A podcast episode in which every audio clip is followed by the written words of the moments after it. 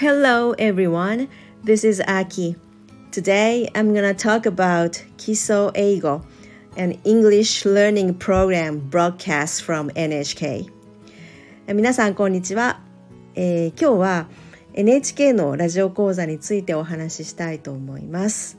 私は今まで英語を勉強するためにいろんな教材を買ってきたんですけれども、まあ、続いたもの続かなかったものいろいろあるんですね。でその中でも私が一押しするのは、えー、NHK ラジオの英語講座です。これ結構続きました。で今日はですねその NHK のラジオの方の英語講座がいかに素晴らしいかをもう切々とお話ししたいと思います。はい、えー、私がこの NHK ラジオの英語講座と出会ったのが小学校3年生の頃だったと思います英語をもう習い始めてもう本当45ヶ月とかその辺だったと思うんですけれども、えー、その頃にその時に習っていた英語の先生もうあの英語教室の先生に勧められて聞き始めました。であの頃はもう結構前ですよものすごい前なんですけど今よりももう番組の種類も少なくてえーと、初級レベルからこう中級上級って確か3つの番組があったんですね。で一番初級なのが「基礎英語」っていうタイトルの番組で、えー、中級レベルが「続基礎英語」で上級が「英語会話」っていう、えー、番組だったんですけれども、えー、どれも3つとも、まあ、15分から20分の番組でで初級の基礎英語が朝6時に1回目が始まるんですね。でその次の続基礎英語が、えー、その次にあってで最後に英会話っていう英会話英会話っていう、えー、番組が終わるのが朝7時だったんですね。なので1時間6時から7時までの1時間の中に3つ番組があったんですね。で私はそれを、えー、布団の中で毎朝毎朝聞きました。で私はまだ英語を習い始めたばっかりだったんですね。でまだもう大した英語も知らなかったんですけれども、まあ、なんせ英語の勉強が好きだったので毎朝3つとも聞きました。で3つともテキストを買ってでもう分かっても分からなくても聞き続けたんですね。っていうかもう分かるのは本当に一番最初の初級の 番組ぐらいで後の2つはもう全然分かんなかったんですけれども、まあ、とにかくあの本買ってもう聞きまくってたっていう感じですね。であの1日に3回放送されるんです同じものを1日に3回朝昼晩で私はあの、まあ、昼間は学校に行っていないので朝晩もう高校生ぐらいまで聞き続けたと思います。でこのラジオ講座のいいところっていうのをちょっと考えてみたんですけれども全部で6個ありました。でままず1つ目が1日3回の放送なんですね。でまあ今はねもうみんなスマホが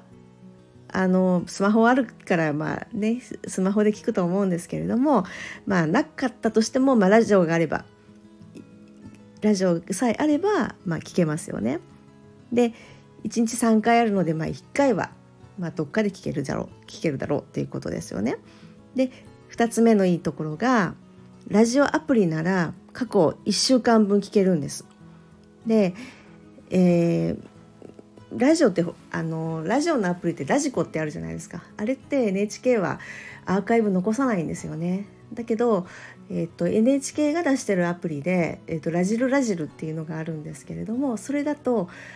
過去1週間分残ってます。はい、なのでまあタイミングが合わないから聞けないとかそういう言い訳ができないですよね。でまた過去1週間分しか残らないので、まあ、その1週間のうちに聞いてしまわないともう聞けなくなってしまうっていうのがあるので、まあ、何が何でもね 聞くでしょうっていう感じですよね。うん、で、えー、と3つ目のいいところが1回15分なんですね結構短いんですよね。だから15分だったらまあ時間取れますよねって感じですよね。うん、で4つ目がテキストが安いこれ1冊確か500円ぐらいです。で番組は無料でラジオなどであの NHK の受信料っていらないんですよね。うん、テレビだといるんですけどラジオなのでいりません。はい、で、えーと、5つ目のいい点が毎日違う内容になります。えーと、一つのものをね1週間聞けるとかこう、ね、1週間ごとの番組だとその一つのね次の、えーとえー、回まで行くのに1週間かかってしまうと、まあ、その間に忘れちゃうとかいうこともあるし何だったら1週間聞かないかもしれないけれども毎日違う違う内容なのでもうねあの毎日聞かなきゃいけないんですよね。でそうしてると耳もネイティブの発音にだんだん慣れてくると思うしなんせ毎日聞くっていうのはとっても大事なことだと思います。で習慣になりますしこの毎日あるっていうのはすごくいいと思います。毎日って言っててもねに、えーと、月火水木です。で金曜日はその週のその4日分のまとめであの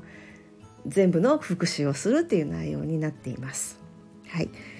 で最後のいい点が6個目なんですけれどもこれが、えー、一番こう難易度が少しずつ上がっていくんですね。毎日毎日やるんでその毎日毎日こう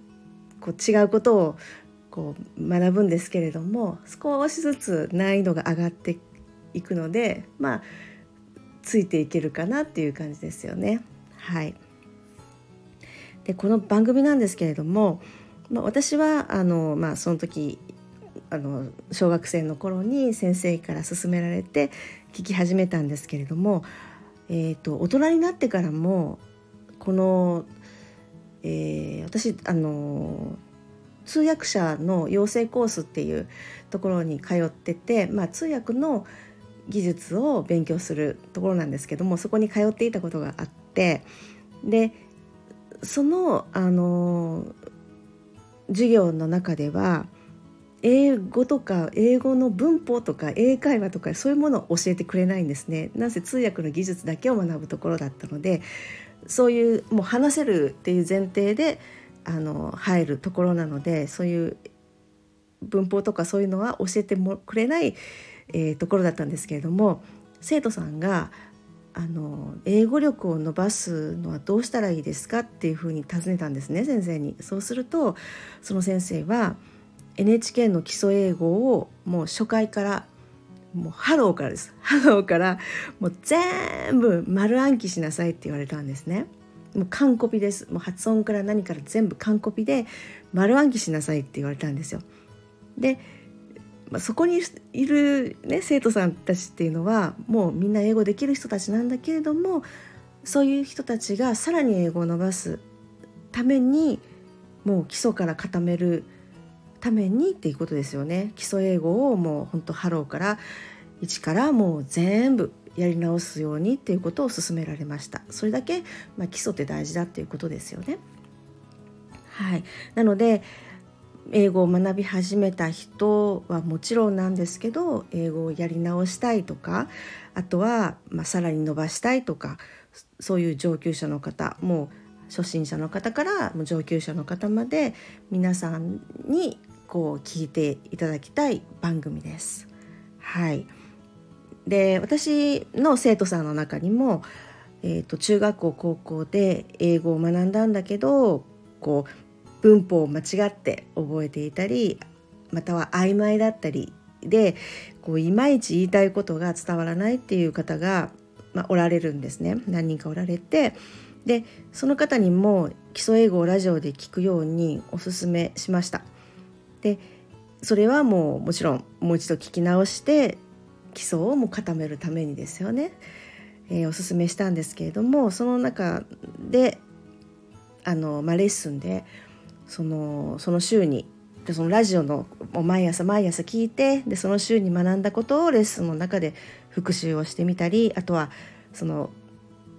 出てきた文をこう応用して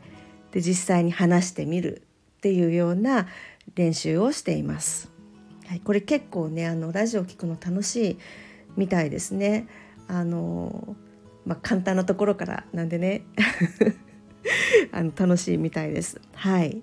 で皆さんもこう基礎から勉強し直したいなと思う方は一度聞いてみてください。こういろんなレベルがあるのでね結構あるんですよ今のあのあのラジオの英会話って結構あるので、えーと、と皆さんにおすすめします自分の自分に合ったレベルから始めるのもいいし、一番最初のところから始めるのもいいし、まあ、1月なんでねあの何かこう心機一転頑張ろうって思って目標をみんな立てがちですよねこの1月って。なのでもしそれで英語を頑張ろうっていう人がおられればおすすめしたい、えー、勉強法です。はいでは以上です。今日もありがとうございました。